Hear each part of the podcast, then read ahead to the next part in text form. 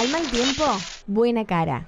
Al pan pan y al vino vino. Casa de herrero. Dime con quién de andas palo. y te diré El que no quién llora, eres. no mama. El diablo sabe más Dime por lo que viejo y te que por diablo. Más vale pájaro que Le cantó las trampa. 40. madrugar se amanece más Que temprano. lo parió. Somos palabras, frases, dichos e ideas. Pensamos con todos ellos y los usamos para recortar y entender nuestra realidad. Conocer nuestro ADN lingüístico permite conocernos más. ¿Cuál es la historia de las frases, dichos, palabras y refranes que usamos a cada rato? ¿Esconden sentidos que desconocemos al momento de usarlas para expresarnos? Los invito a este viaje a través de las palabras. Conocerlas es conocernos más a nosotros mismos, porque somos Somos. Somos. palabristas. La tierra, el humo y el tumulto no le permitió ver al general sus tropas. Estaba nervioso y su caballo relinchaba inquieto. Sabía que el primer pelotón no había sido suficiente y el segundo tampoco estaba logrando definir el enfrentamiento a su favor. Miró a su tercera y última línea de soldados. Estos esperaban atentos su señal. Sabía que ellos iban a dar el golpe decisivo. Sin esperar más, dio la orden.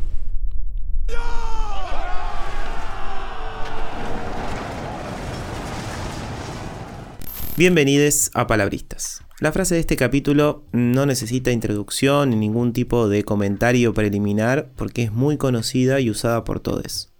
Cuando la escuchamos sabemos bien a qué se refiere, pero conocida y todo, tiene algunos aspectos interesantes que vale la pena descifrar. Empecemos.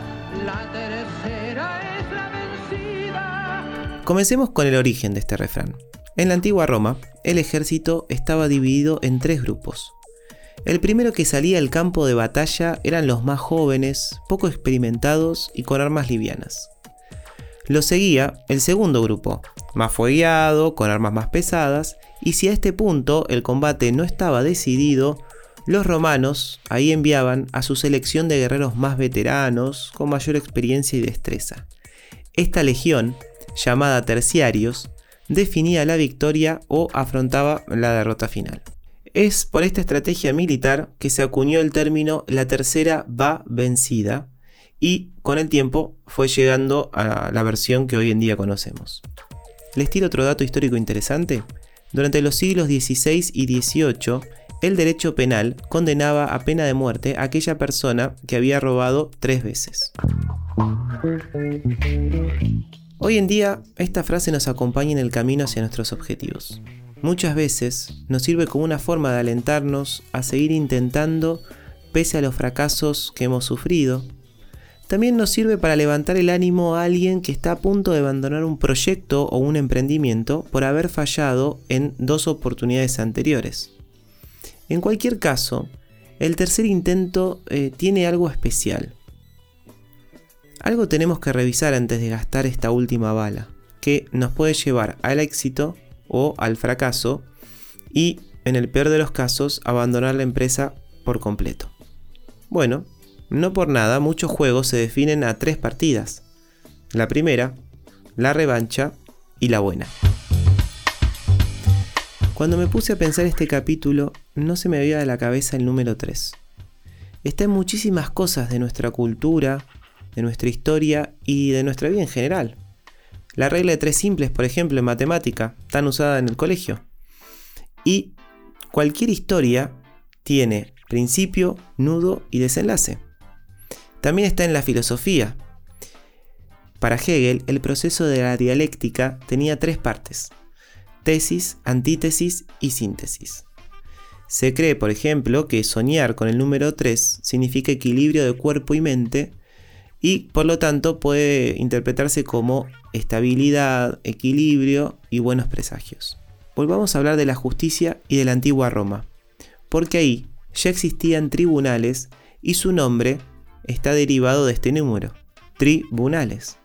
Una composición tripartita tiene como ventaja que el veredicto final no está en manos de una sola persona para evitar el despotismo, pero tampoco en dos, ya que no hay forma de llegar a un acuerdo si las posiciones son opuestas. Por eso, el tercero dictamina si el acusado es inocente o culpable. Yendo a la religión, en el catolicismo, el 3 es un número sagrado. Los tres reyes magos ofrecieron a Jesús tres presentes, oro, incienso y mirra. La divinidad de esta religión está formada también por tres elementos, Padre, Hijo y Espíritu Santo. Tres son las morias de la cultura griega que definían la vida de la persona representada en un hilo mágico. Cloto tomaba el hilo generando el nacimiento. Láquesis lo estiraba según la cantidad de años que esa persona iba a vivir y Atropos lo cortaba generando la muerte.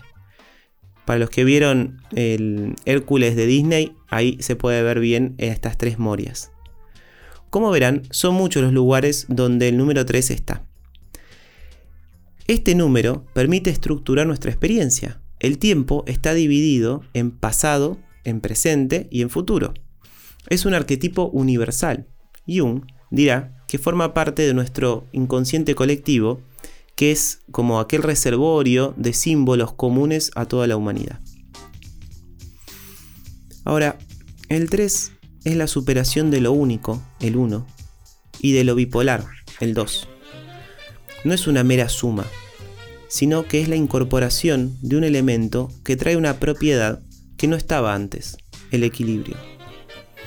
Es tal vez por esta cualidad de superación y balance que lo ternario acompaña a la humanidad desde siempre. Gracias por acompañarme en este viaje a través de las palabras y frases. Yo soy Francisco Roque. Hasta el próximo capítulo de Palabristas.